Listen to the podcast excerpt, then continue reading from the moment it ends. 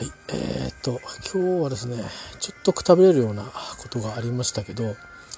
えー、まあそういうくたびれた話はちょっとあの、えー、実際に相談事と一緒に上司の方に報告を して、え、私の頭から消そうかなと思ってますけどまあ一つはあのイベントのね、え、これをまああんまり心底乗り気ではないんですが、まあ、乗りかかった船ってやつで、えー、役割なんで、えー、役目を果たすべき準備をしておりまして、まああのー、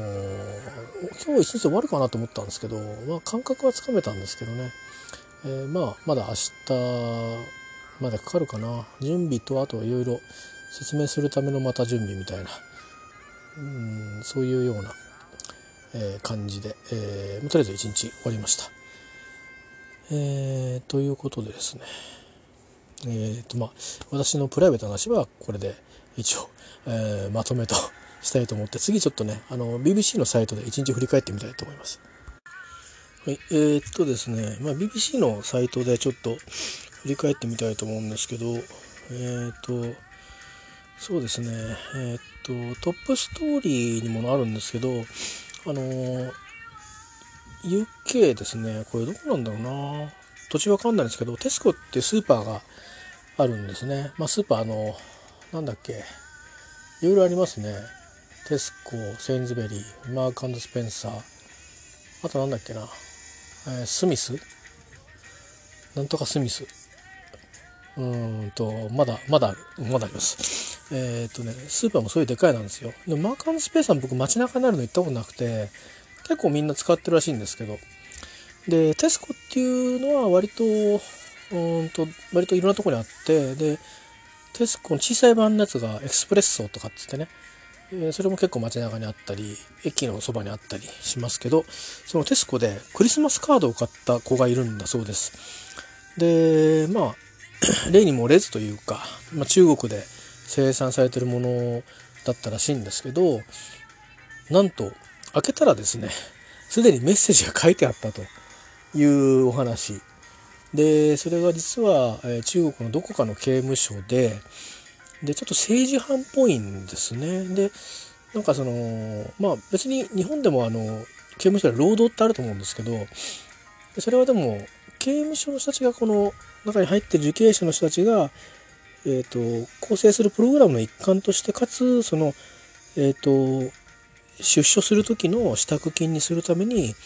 えーと、何か、えー、家具を作ったりとか、えー、いうようなね手に職をつけつつ自分が今までやってない持ってないスキルを身につけつつそれを販売してお金にもしてそして経済的な担保にするというまあそういうプログラムとしてやってるわけですけどこの場合はなんかですね多分ですよおそらくなんですけどそこまでちょっと英語で読み取れなかったんですがもう多分コストゼロできっとやらしてるんだと思います。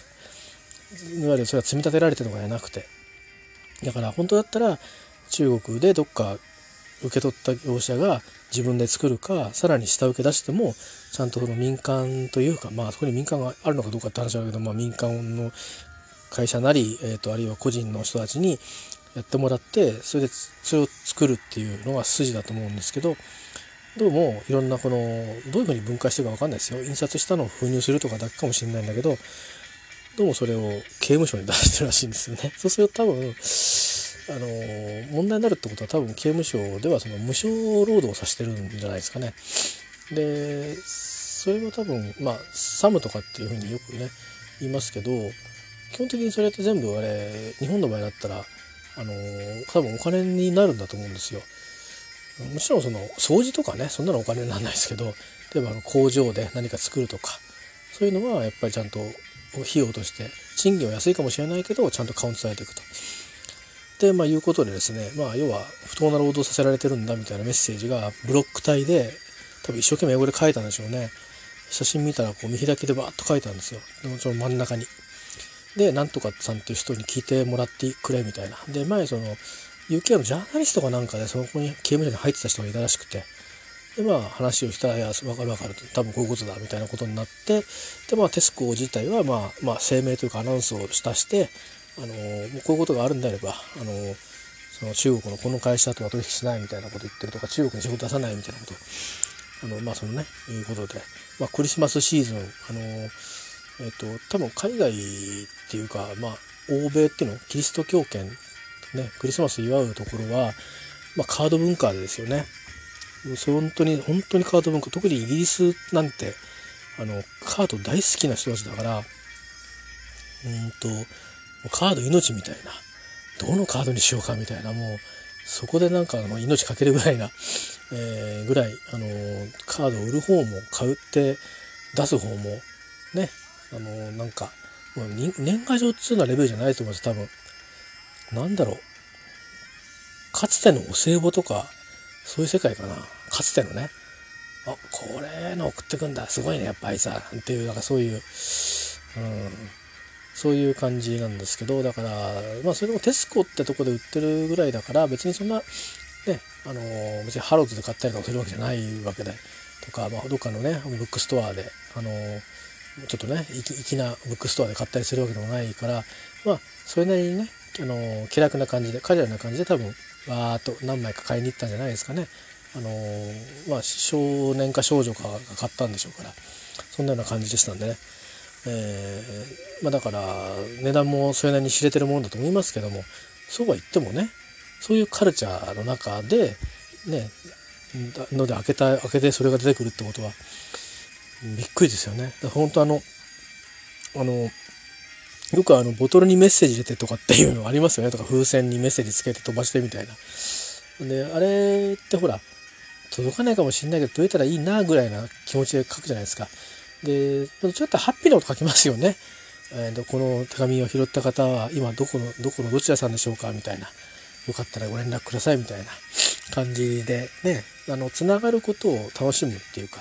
で、この人たちは頼むから誰かに繋がってくれっていう思いで書いてるんだと思うんですよね。だからこれが、これ繋がったっていうことは、あのー、一つはまあいいことで、で、残念なことはそういう実態があるっていうことですよね。だから、まあ仕事出さないっつうことが対策になるのかっていうと、ちょっと違う気はするんですが、まあまあニュースはそんな話でした。ね、で、えっ、と、あとですね、えっ、ー、と、スコットランドの方のニュースちょっと拾ってみたんですけど、ちょっとね、英語はちょっとなんか簡単な英語なんだけど、意味が取れないのは置いとくとして、目を引いたのはね、2つかな。えっ、ー、と、飛行機のね、フライトが、えっ、ー、と、ランディングギアって多分あの、車輪ですね。えー、こいつのせいで、えっ、と、アバディーンに戻ってきた。多分アバディーンからなんかね、サンバーサン、サンバラサム、サムバラっていうのかな ?Flight to サンバラ turns back to Aberdeen due to landing gear warning って書いてありますんで、えー、でね、そのサンバラっていうのはね、多分 A flight from Aberdeen to Shetland、uh, had to return to Aberdeen due to a cockpit warning indication about nose landing gear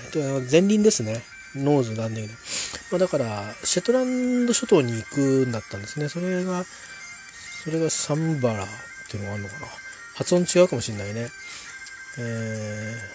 ー、イースタンエアウェイズそうですね。イースタンウェイズ said the サンバラ bound サンバラ行きですね。serve 2000あサーブってあの車のサーブってありますけどあそこ飛行機もやってるんですよね。Had, had 19 passengers 19人乗ってて and 3 crew on board 3人乗務員がいたと、uh, it landed safety just after 10.25 uh, uh, まあまあ安全になのかな、うん、着陸したんだね engineers engineers will inspect the plane 調べるでしょうと飛行機をね Eastern Airways said we apologize to passengers for the inconvenience but the safety of our passengers and crew is our number one priority まあそれはそうだろうなとまあまあまあ安全が第一だから戻ったんだよっていうそういうこと言ってるってことですねそんなことがありましたとえー、ですねちょっとボーイングのことでね、なんか飛行機の方は、えっ、ー、と、私よくわかんないですけど、乗ってないんで、えっ、ー、と、737の MAX ってやつがなんか結局原因がはっきりとしないので飛行許可が下りないのかなんかで、まあ、一応ちょっと製造中止みたいにあの生産停止かしてたらしいんですよね。だから作ってもほらなんか飛んでいいみたいな許可が下りないうちは他の会社はほら発注してたしてても引き取ることできないじゃないですか買っても飛ばせないんだからっていうんでそうするといろいろ受注してるけど作ってももしかしたらキャンセルが 起きるかもしれないからっていうんで、まあ、生産停止したらしいんですよね。ほら作れば作るほど在庫になっちゃうっていうのもあるんでしょうねきっと。そうは言っても収めなきゃいけないんだったらある程度作っとかなきゃみたいなのもあってゆっくりしてたらしいんですけど、まあ、生産停止してたそうなんですけどなんかもう生産中止にするとかいう発表がなんか確かこの間出てた気がしますね、えー、ボーイングね。大変ですよね。本当にあのまあ確かそのソフトウェアのその加減でねそのえっ、ー、といわゆる燃料をどういうふうに噴射するかとかっていうそこのプログラムの加減で、えー、と過剰にその供給したりとか止めたりとかっていうのがあって、まあ、エンジンがあの火吹いたりとか異常回転したりとかっていう確かそういうだったと思うんですけどで必ずしも再現性があるわけじゃないけどどうも共通してるっていうかボーイングの方はもう分かってて原因は。あのソフトウェアだろうということで、まあ、みんな割とそういうことね素人っていうか航空評論家評論家はないか航空評論家の方も、まあ、ソフトウェアかもしれませんねみたいなこと言ってる向きもあったからまあ収まきながらでも認めたっていう感じなのかな。で今、まあ、その逆に対策をして審査をまた出してるんですよね確かね。それからねあとね住民が避難したっていうのありますよ。ちょっとうまく訳せらんないんだけど、マルチストライブレイズって言って、その、複数回にわたる炎っていう、写真載ってんだけど、炎出てないんだけどね、ちょっとわかんないんだ。はしご車が出てて、これはね、どこかちょっとパパースっていうらしいんですよ。で、パースってどこのパースかっていうと、まあ、オーストラリアのパースじゃないんですけど、これダンディーらしいんですよね。アプライアンシーズって、電化製品じゃないんだろうけども えー、ちょっとわかんないんだな、これ。このアプライアンスって何なんだろう。どんな意味があるんですかね。この場合のアプライアンス。普通電化製品ですよね。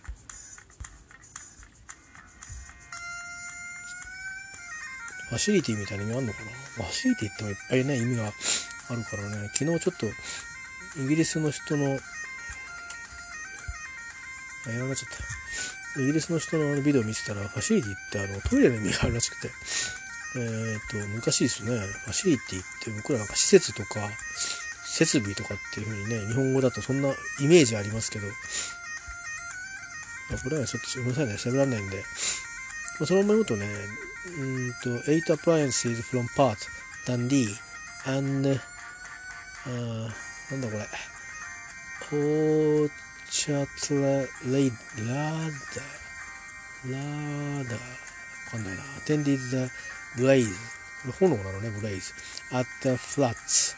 フラッツだね。フラフラットなんだよね。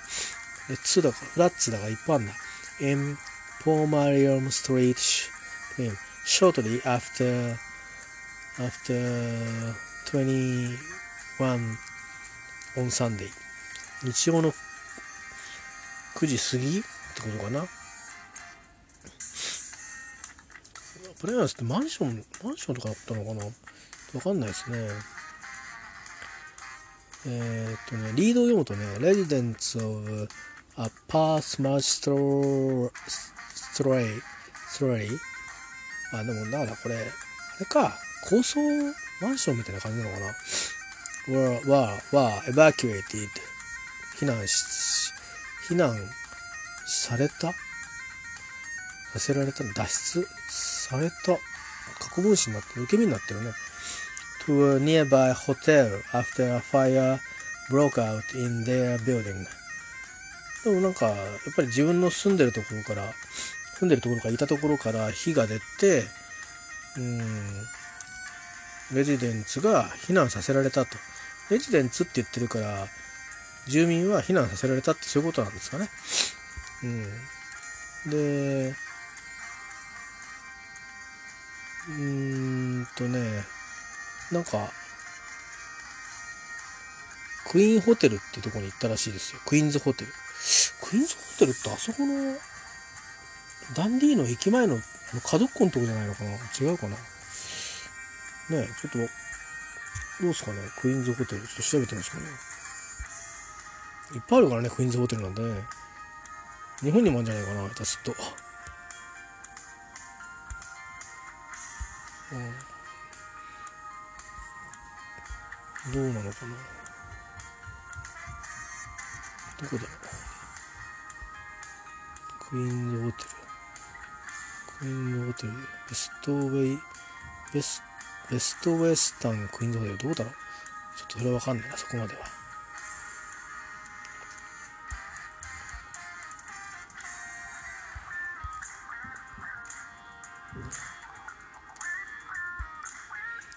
クイーンズホテルのホームページがありました。地図あるかな？地図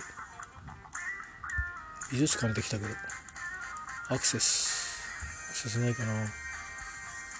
セスはない。なコンタクトでもファイン。アイコンが How to get to Dundee's best hotel え、っとね。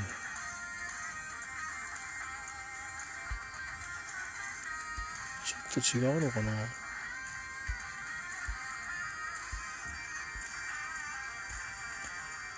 ちょっと違うみたいですね。ああそこはあの角っこはマルメゾンダンディってところですね。で今言ってるクイーンズウェイホテルはえっ、とねダンディの駅橋あるじゃないですか。橋あるじゃないですかって。あのテイテイ湾っていうかテイ川の。そこをとかあの要はあの美術館ね、えー、V&A ダンディね。それのを右に見たらその真後ろ背中側の方にあるみたいですね、まあ、駅からでもそんなに遠くはないのかな。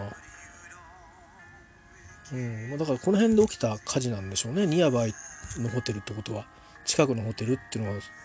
駅の近くってことはね。いうことで、まあ、ダンディで火事がありましたっていう、それだけの話なんですけど、言ってみれば。で、あとはどこやったっけ？えっ、ー、と、ごめんなさいね。えー、なことがありましたと。だから旅行してるとね、結構、あの危ないかもしれないですよね。危ないっていうか気になりますよね。そんなことがあったりとか、まあ、飛行機のそういうことがあったりとか、えっ、ー、と、あとは何ですかね。あとは、まあ、あれですか、あのー、えっ、ー、と、スタージョン、スタージョン投手、SNP の、まあ、公約にあのレファあのリファレンダム2回目の上げてたんで、躍進したんで、これはやっていいんだと、うん、支持を得たんだということをまあおっしゃってるようでありまして、どうなのでしょうかね。えー、この辺は多分スコットランドの中でも賛否またいろいろあるんだと思うんですけどね。えー、いう感じですか。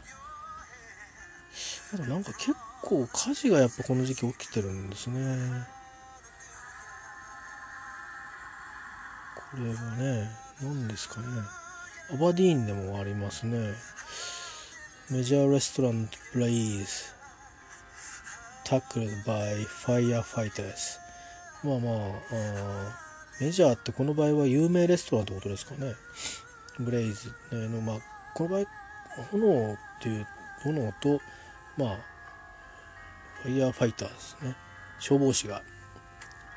まあ、と組んでるとによって。炎と格闘してると。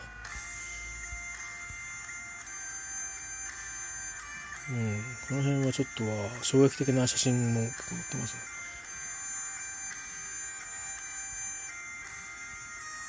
えー、まああとは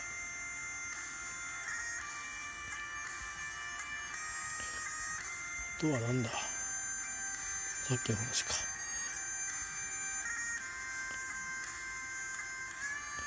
あとはなんかあれだなブレアさんがなんかジェレミー・コービンをこき下ろしてるっていう こき下ろしてたっていうのはなんか日本語のサイトの方にいましたけどね。今英語のサイト見てるんですけど。はい。あちょっとなんかまあそんな感じですね。ええー、いうことで。えっ、とあとはあれか。まあムスリムらしいんですけどニュージーランドのラグビーの選手がえっ、とまあ他の選手もなんか同じことを他のサッカーの選手かなんか同じことをしてるらしいですけどえっ、とあのあれですね。えっ、と中華人民共和国のえっ、とあそこですよ。昨日ちょっと話してましたけどえー、あのあれあれ。まあお題で笑っちゃった。あのえっ、とあそこはなんだっけ？えー、あ名前固有名詞が急に出てこなくなっちゃったあのチベットじゃなくてえっともう分かりますよね？あ のチベットじゃなくてはい、ウイグルです。すいません。なんかね、ウルグアイとかね、ウルグアイとか、ウクライナとかとなんか一緒になっちゃって。あの、えー、そうですね。えー、ウイグル、ウイグル、ウイグル。ですね。のことで、あの、ちょっとまあ、クリティックスっていうから、まあ、非難したっていうことでしょうかね。うん。まあ、要はその、いわゆるそのモスモスクとかもなんか破壊されてるみたいでそういうことの実情をまああのー、発言力があるってところで言ってるってことでしょうね。でもなんか結構その中国政府はこまめにあのいろいろそういう情報を発信するような、えー、ものとかがあるとはあのはあの抜いてるみたいであの例えばそのエジルって、えっと、ドイツ代表にも出てたえー、人じゃないですか。まあ、トルコの人との、まあなんていうか、トルコ出身なのかな？で、まあムスリムなんですよね。だから、確かこの間のその大会、ワールドカップ、ロシアのワールドカップの前にいろいろ、あ、の、なんか、エルドアンさんが、あの、ちょっと、なんだっけな、少数民族を弾圧みたいなことをしたりとか、あのいろいろあったじゃないですか。で、それの時なんかパーティーに出てたかなんとかで代表にしていいのかどうかみたいなそういう話にちょっとね、ざわざわっとなったりとかしたりして。まあでも彼は別にイスラム教徒であることの方を、まあ、大事だというふうに思っていて、そのスタンスは崩さなかったんですけど、で、まあ試合にもね、出ていて、まあそういうね、まあブーイングされるような時もあったのかな。でも、まあ堂々と、えー、してですね、えー、まあ、釈明、釈明じゃないけど、会見もちゃんとしてましたよね。で、まあ、イジルも、その、えっと、ウイグルのことは言及しているそうなんです。で、そうするとね、なんか、サッカーゲームとかいっぱいあるんじゃないですか、世の中。で、なんとかイレブンとか。あの手の、その、いろいろ、検査がね、あのローカライズするときに検査が入るんですよね。中国版のとこには、その彼は、その選手として登場しないようになってるそうです。だから多分そういうこと言うと、まあ、ラグビーのゲームはあんまり聞かないけど例えば入国する時になんかやたら審査厳しいとか、えー、ビザがもし必要あの必要なような入国の場合はビザは時間がかかるとか そういうことになるんでしょうね最悪はなんかあのいろんな理由つけられて入れ入れないみたいな、まあ、そういう感じになるんでしょうね。だから日本も注意しなきゃいけないですね。あの今はそういう政権政府ができないような仕掛けに一瞬になってますけどまあでも実はなんかなんかなんかこう上を見てっていう、うん、いろんな、ね、力のある人たち同士があの非常にこう何かこう力を持ってる人の意向を気にしたりっていうのがあの割とこう多くなってきていてそれってなんかね日本国憲法下であの大日本国大日本帝国が辿った道をもう一回歩もうとしてるのかしらというようなちょっと一末の不安を覚えますよね。えー、あのー、なんていうのかな多分今政権取ってる人が前も言ったんですけど別に変な変な言われのない差別を言うわけじゃないんですけど多分あれなんですよね戦争を知らない世代でかつそのもう何て言うかな親親がこんだけ苦労したんだからお前ら自由にやれよっていう世代のあの人たちが今トップを取ってるんだと思うんですよそうやってあのトップをトップに上り詰めた人たちが。だからあの僕なんかはその一世一つ二つ世代前なんですね。でそうすると親たちが割とこう大人としてこう苛烈さを味わったわけじゃなくて子供の時に苛烈さを味わってるからあの本当にダメだっていうもう無力じゃないですか子供って。で無力な時に味わってるひどさだからいやもう勘弁してくれと絶対ダメだと、うん、っていうのを言い続けるんですよね、うん、だからそういう意味で言い続けるしで変にその軍国教育みたいなものをされてるから妙にこう厳しいとこもあったりなんかしてうん、でそういう違いがあってそれはいいいいとか悪いじゃなくて違いがあってそっちのバイアスがかかるんだと思うんですよね。だからあのもう何て言うか過去のそのやったことへに対するいやこの道はいつか来た道だっていう感覚はあんまないんだと思うんですよね。うん、自分が正しいっていうふうにまず定義してしまうと何やっても正しいっていうことに多分なるんでしょうね。でなんか誰かを支持するサポートすることはいいことだがあってであの人は間違ってないっていうふうにだってみんなに支持されてるんだものって言った瞬間にあの個々の具体的な行動や発言やっていうものが全部あのいいじゃないかそれはと。全体として正しいんだみたいな。わけのわからないですねあの評価になっていくんじゃないですか。えーだからまああのー、もう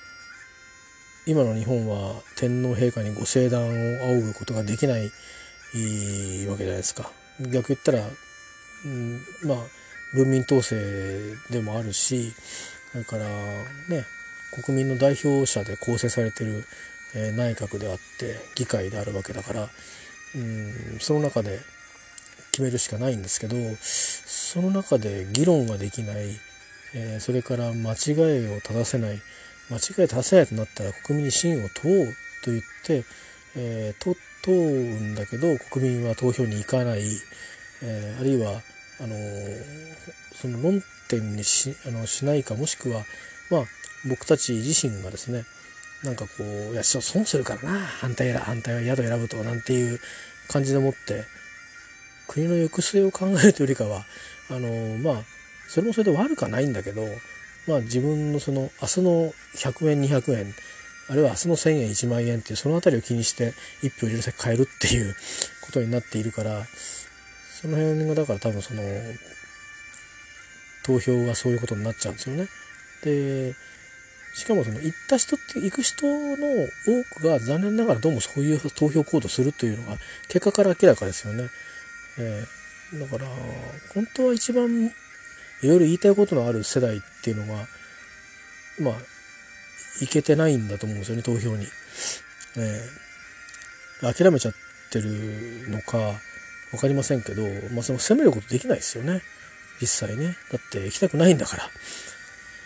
うん、で投票が義務でないとしたら、まあ、義務にするとそれは問題がある気がするので、まあ、義務でないとしたらしょうがないですよね。うんだからやっぱりそういうような感じなのであの僕らの国もですね中国や北朝鮮のことをどうこうって言えるのかなってちょっと思いますよね。まあ、北朝鮮みたいなあのあからさまな独裁体制ではないにしろうんなんかこう中国共産党一党独裁ではないって確かに政党はいっぱいあるしいろんなパーティーはあるし少数政党もあるし何言ったってまあまあそうそう捕まってらしない、うんね、いきなり鉄砲で撃たれたりしない、うん、けどもうんけどもでもちょっとなんか不気味な感じになってきてますよね。あの多分ね戦後のいわゆる高度成長期を超えた後で一番なんかやばいなと思った総理大臣って誰かっていうとみんなあの上げつらいますけど多分ね中曽根さんは両論あったんですよ。あのとっても高派だからあの当時風見鶏とかいろいろ言われてますけど高派だったんですよ。鳩派じゃなかったんですねやってたことは。でまあ総理大臣辞められてからおっしゃってることっていうのはまあとってもバランスが取れてたところがあってっていうか筋が通ってるっていうかなバランスっていうか筋が通ってるからまあ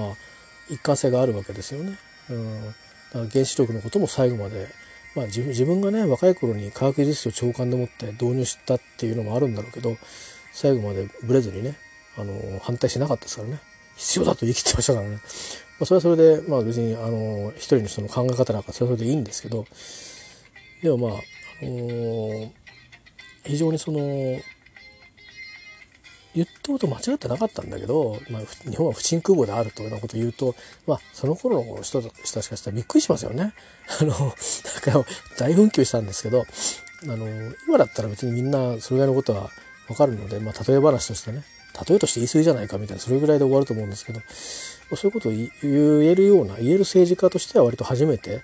堂々と そういうまだ戦後、戦後やっと40年みたいな感じまだね今70年とか80年とかですよねだからだんだんそういうことになってきてるわけなんですけど、えー、まあ、40年経ったくらいでそういうことをこうバッとこうね、えー、言うような人であの時代がちょっとねそういう意味ではややちょっと右っぽかったんですよ世の中が。であのあの辺りからバブルにこうわーっと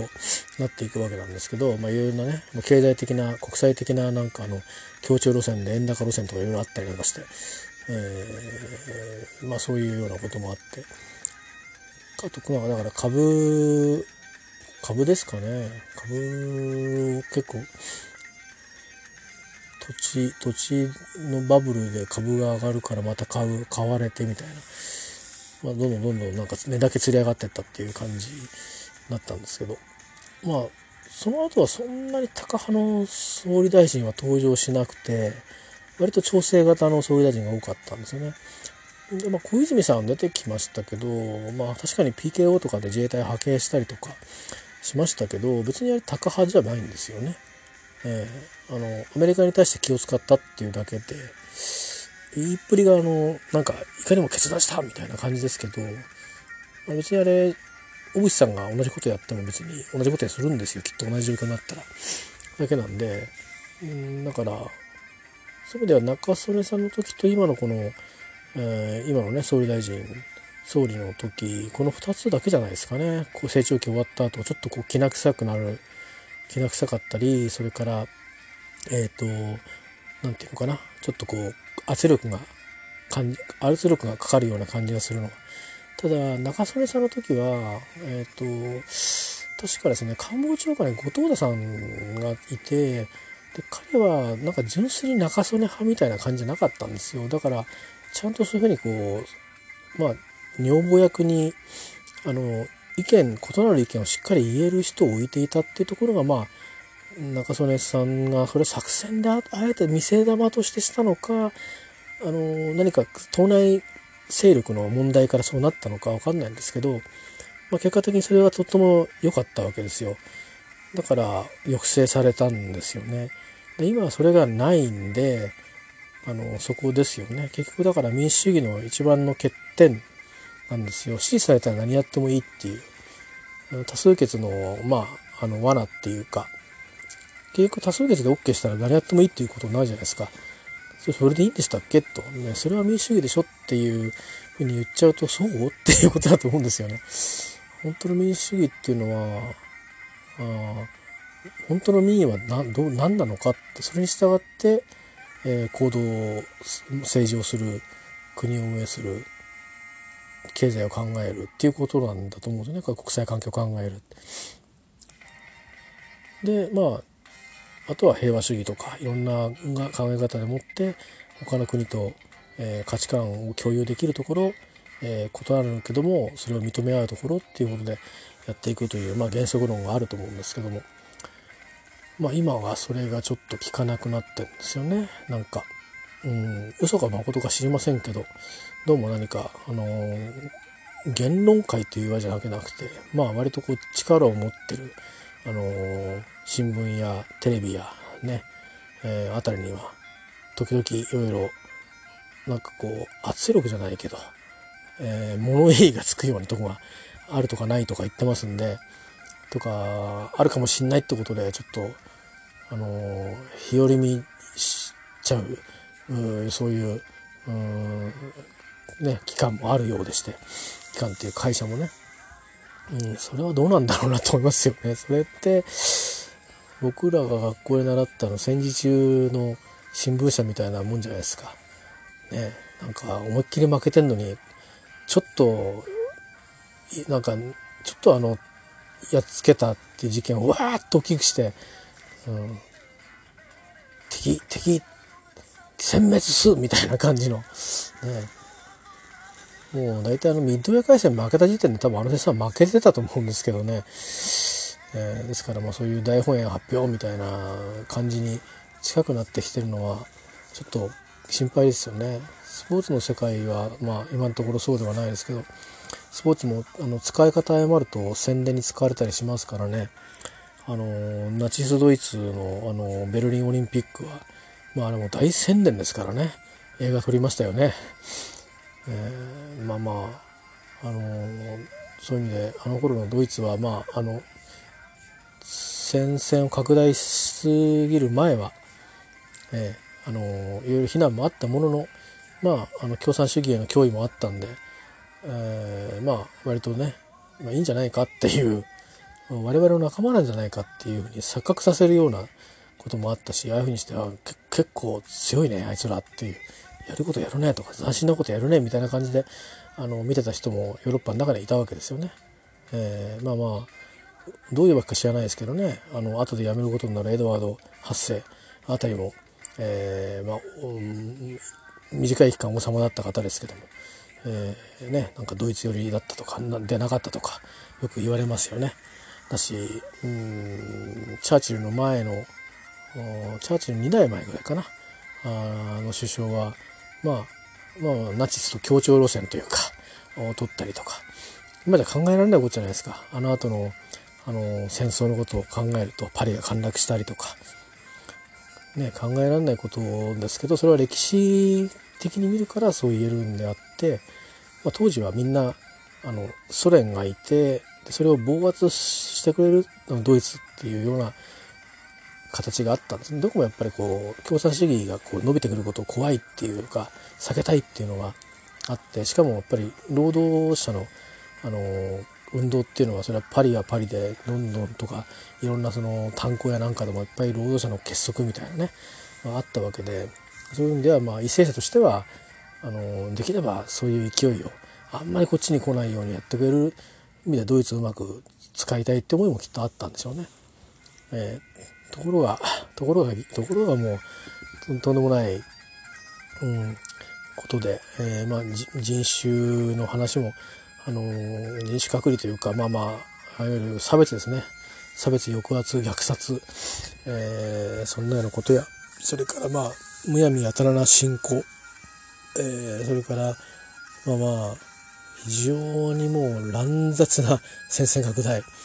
ですよね。であとはまあ他方でやっぱり空襲なんかガンガンこうやるから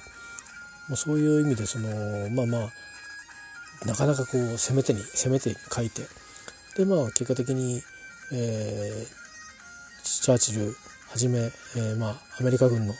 えー、力を、えー、得てで連合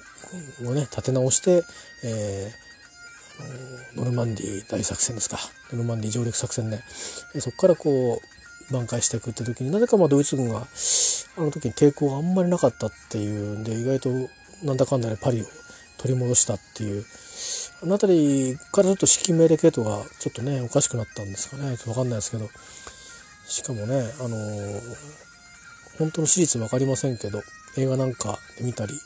え伝え聞くようなねいわゆる、あの、電気じゃないけど伝え聞くとこによるとねなんか地下にこもって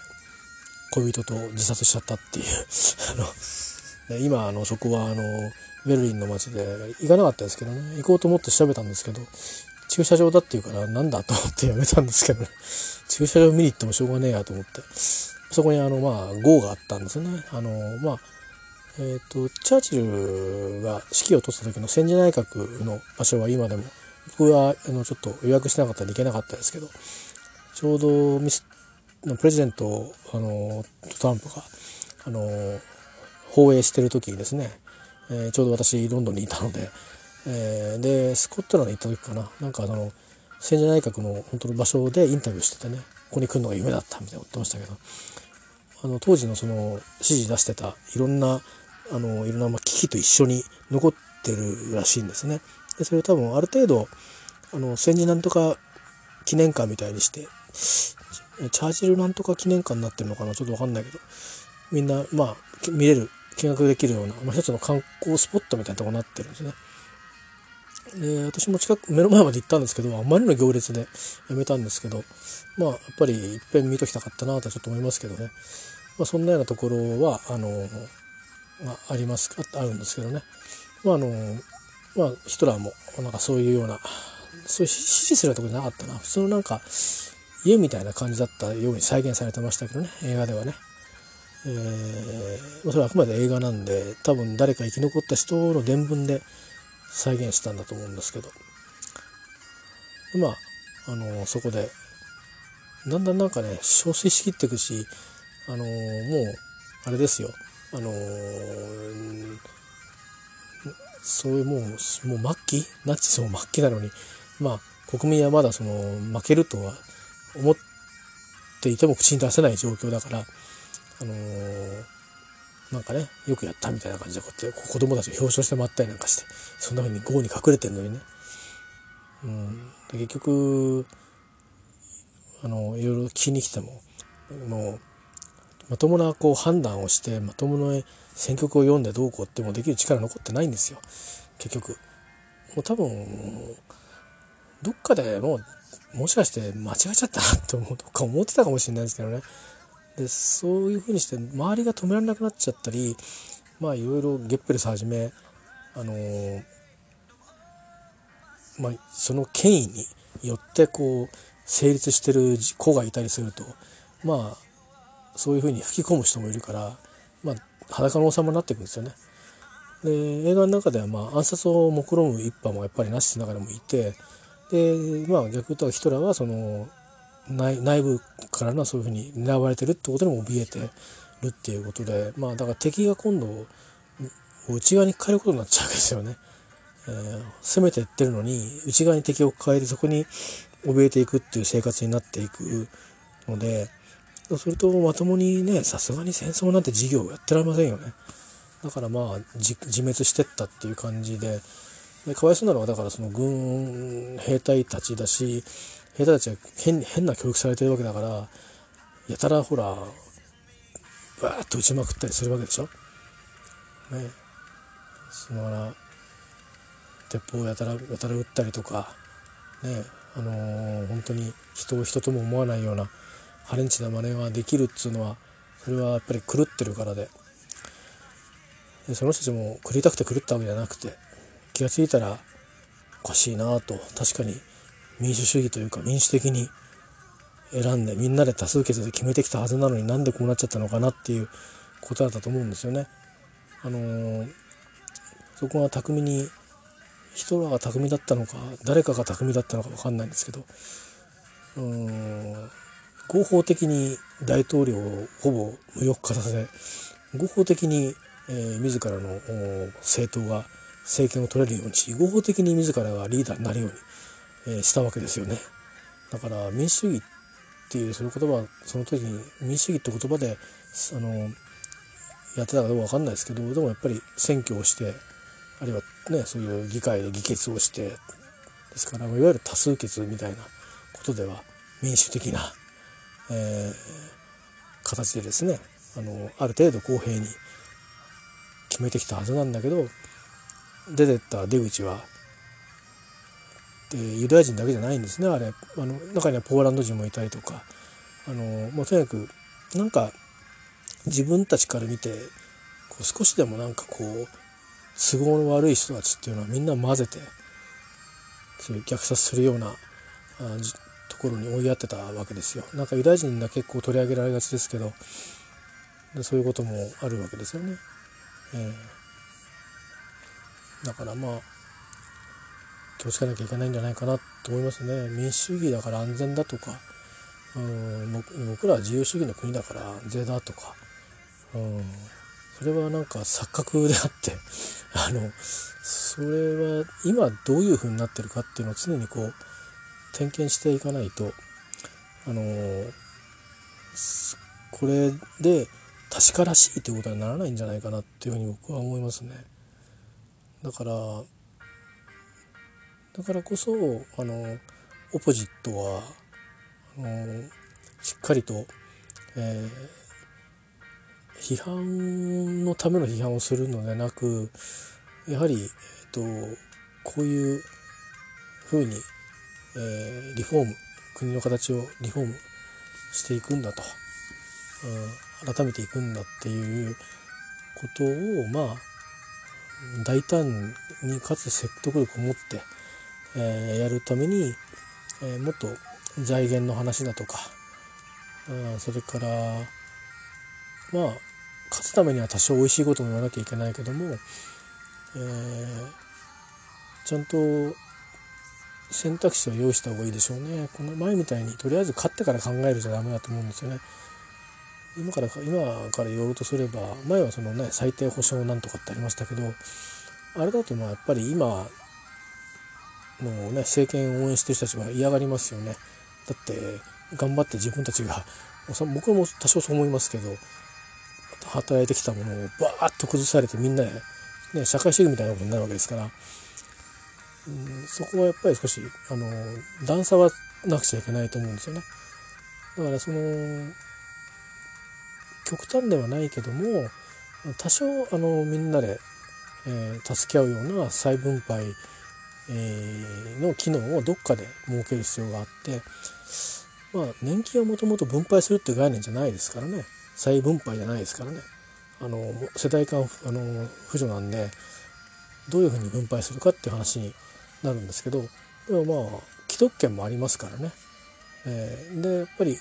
将来を保障し現役世代も保障しっていうなるとまあ相互に給付が減っていくのは多少しょうがないかもしれないですけどその代わりのやっぱりあの例えば税制とか医療とかあのねなんか増やすばっかりやってますけどうんどっかそれは緩和していくっていうふうに逆の政策を取るようにしていかないといけないんじゃないですかね。であと、まあ、思い切って減税したらどうですかね。あのいや要は儲かればいいんで別に税取る税金を税率を、えー、上げたら儲かるのかっていうとそういうわけじゃないと思うんですよね。結果的に税収が増えれば、えー、財政健全化のための体制が徐々に整っていくはずなのでもっとこう新しい産業を起こしていくことだとか今産業は小規模化してますから、え、それでもいいと思うんですよね。で世界にもう唯一無二の技術をえ確立していくっていうのを、えやるのと同時にそれからもっとあの一次産業を、えーと、保護じゃなくて攻めさせていくっていうことをやっていくようなですねあのこととかいろんなこと一体でやっていけばあの見えてくると思うんですよねいくつかね。その今の政権与党がやってる政策に対するこっち側の選択肢はこれですっていうのが。でそれをかなりまあ財源を含めて詰めた状態でそしてあの財政の健全化を例えば30年で成し遂げるんだと、えそれから温暖化対策も具体的な部分をしていくんだと。で目標は高くするけどもだから本当に車はもうガソリン車禁止ぐらいのこと言ってもいいかもしれないですよね。うん、ヨーロッパで実際そうですからね。だからで結局原子力原発をするかしないかをというともかく廃炉の問題がついて回るわけでそのコストどうしようかっていう話もやっぱあるんですよね。だから使い続けるにしても所詮直さなきゃいけないし廃炉にしても、うん、直さなきゃいけないから棚上げするにしても次の電源をちゃんと開発しないといけないですよね。で世界各国はいろんな形で電源開発してますからもっとあの正直に習っていいと思うんですよ。で、まあ、日本にしかないものがあるとすれば不安定らしいんですけどね地熱とか。でも使えるものがあればどんどん使ったらいいですよね。それからあのー、ソーラーなんかもね、うん、なんならもう無理やりあのもっともっと安くなっていったらもう無理やり配って乗っけるみたいな。で乗っけるための屋根が弱いところは工事をにあの女性じゃなくても給付するぐらいな。要は要は要はその発電所をね安く作れるっていう時代になっていくんだったらあの各家庭の電気は各家庭で賄ってくださいというかそのその代わりそこは給付しますよと。あとはあのそこから先は全部自分で見てくださいなのか。ある程度保険に入ればあある程度はその何て言うかな少しあの何十パーセントかは補助しますよなのか、まあ、そういうふうにして、うん、ねあの温暖化を直していくんですけど過渡期においてはえっ、ー、とある意味その気候変動がこうねあるわけで、えー、まあソーラーがいいのか何がいいのかちょっと分かんないんですけど、ね、雨とか多くなっちゃうとソーラーじゃっていうのはあるかもしれないしまあそういう意味ではやっぱりあの雨が降らないねって時にいっぱい貯めては蓄電池のやっぱりあの小型で長時間とか高密度にとかしかも安全でみたいなそういう夢のようなね とこに向けての研究もやっぱりもっとドライブしていかなきゃいけないと思うし多分全部いっぺんに進めるってことじゃないですかね。うんそのためにはやっぱり民間の力が欠かせないですよね。さすがになんとか委員会とかなんとかあの経済産業省のなんとか委員会でとかっていうのを議論してこういう方向で行きましょうなんてやってる暇じゃないんだと思うんでうんもっとクイックになんか小回りの利く司令塔みたいのをもっと作った方がいい気しますね。えー、最近ちょっとそういう会議ばっかりやってこう議論してます議論してますとかってのよく政治家も言うんだけど。うんいやもう種はあったらどんどんこう補助をさせてそれをさせようみたいなのを委員会で議論するとかなんかそっちの方がね行政に対してこれはもう補助すべきですみたいな。枠組み作ってくださいみたいな。法案出提案してくださいみたいな。逆にね、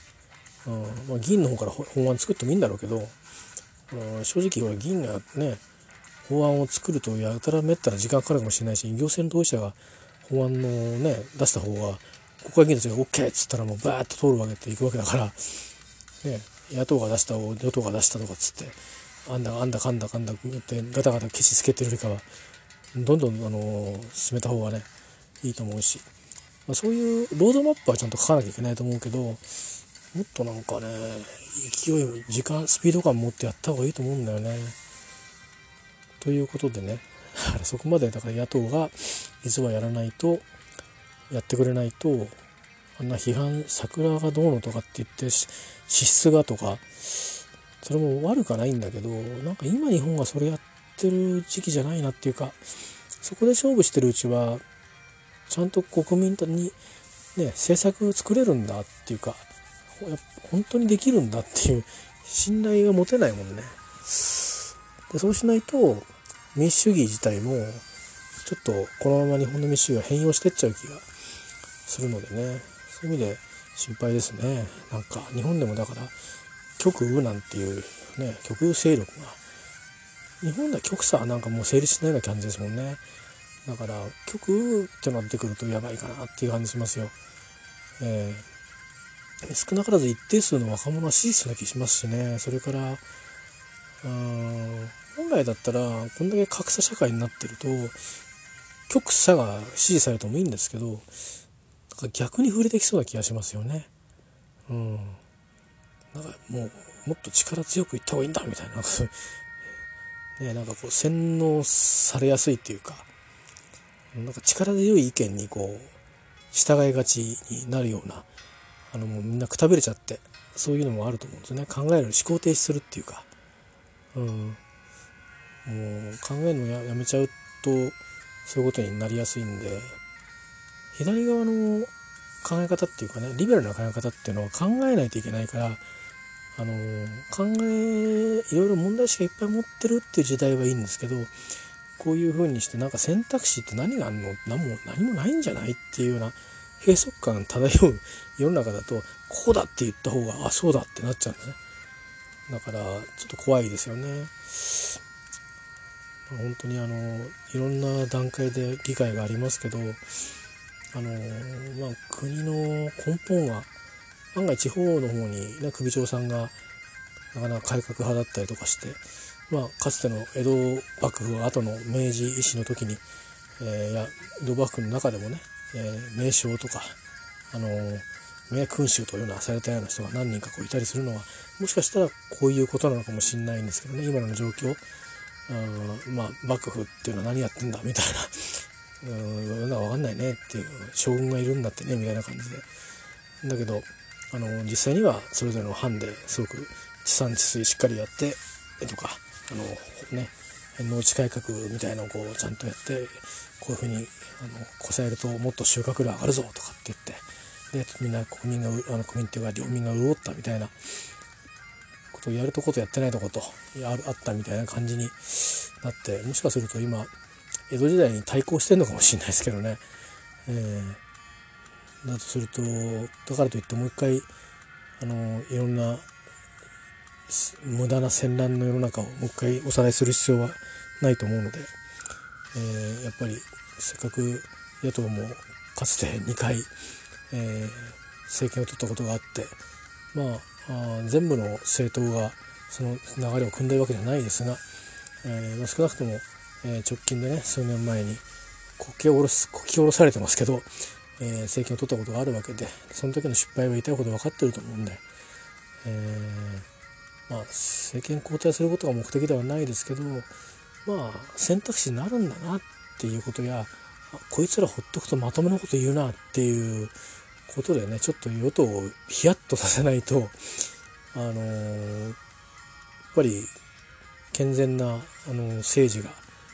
すなわち健全な国家が運営できないというふうに、えー、思いますね。えー、どっからこの話になったんだっけ？忘れちゃったな。えー、ちょっと忘れちゃったけど、えー、なんか最後は政治の話になっちゃいましたけど、えー、政治単なる私のあのあの独り言になっちゃいましたけどねこれぐらいしておきましょう。えー、まああの似たような話いつもしてる気がするんであのあまだ始まったかぐらいに思っていただけるとありがたいなと思います。多分なんか独立レファレンダムとかその辺りから始まったのかな？違ったかな？えー、忘れちゃったな。なんか忖度とか言動の自由とかなんかそんな話から、あのー、始まったような気もしますが、えー、まあ、あの、僕らもね、自由にものを言えるっていうことと同時に、だからこそやっぱりちゃんと意思表示をしに行くっていうことも大事だし、それからあと、義務を果たすっていうのも多分大事だし、うん、でまあいろんな事情があって全部、ね、ほど多くの人がっていうか全員が何か義務じゃないけどうん何て言うのかな、うん、みんながみんな同じようなパフォーマンスを上げられないっていうのはあるけれどもだからまあそこは認め合ってみんなで伝えるんだっていう共助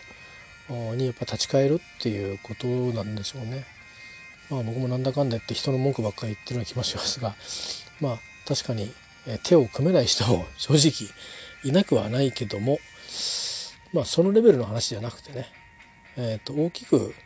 あの考え方としてね、えー、政策っていう意味でもいいしこの国をまあ本当に残すんだとしたらね災害の対策も大事だしだからオルタネートをちゃんと考えておかないといけないですよね。えー、大阪なのか神戸なのかでも博多なのかまあ安全保障の観点から言ったらなるべくあんまりどっちかに偏らない方がいいと思いますが、うん、まあでももしかしたら2つの首都をオルダネートに持ってもいいかもしれないですね2つ3つ、えー、そういうことを、まあ、考えて、えーまあ、議会だってね、オルタネート持たなきゃいけないと思うんでやっぱちょっと、ま、真面目にオルタネートのことを考えなきゃいけないんじゃないかと思いますよね。もう施設なんか建ててらんないと思うからどっかのあの大学の行動で議会するとかっていう世界になるんじゃないですか？関西とかの。ねえ、わかんないですけど、あるいは大阪なんとか議会の都合と借りますみたいな ことにならしないですかね。大丈夫ですかね。ぜひぜひ、いろんなことに備えるのにリーダーシップを発揮してほしいなと思います。以上です。